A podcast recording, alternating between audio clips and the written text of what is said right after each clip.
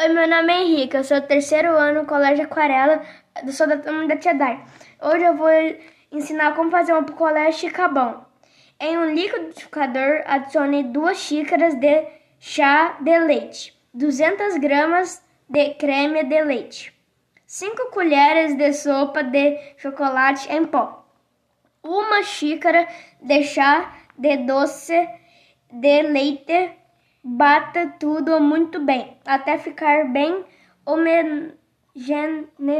homogêneo.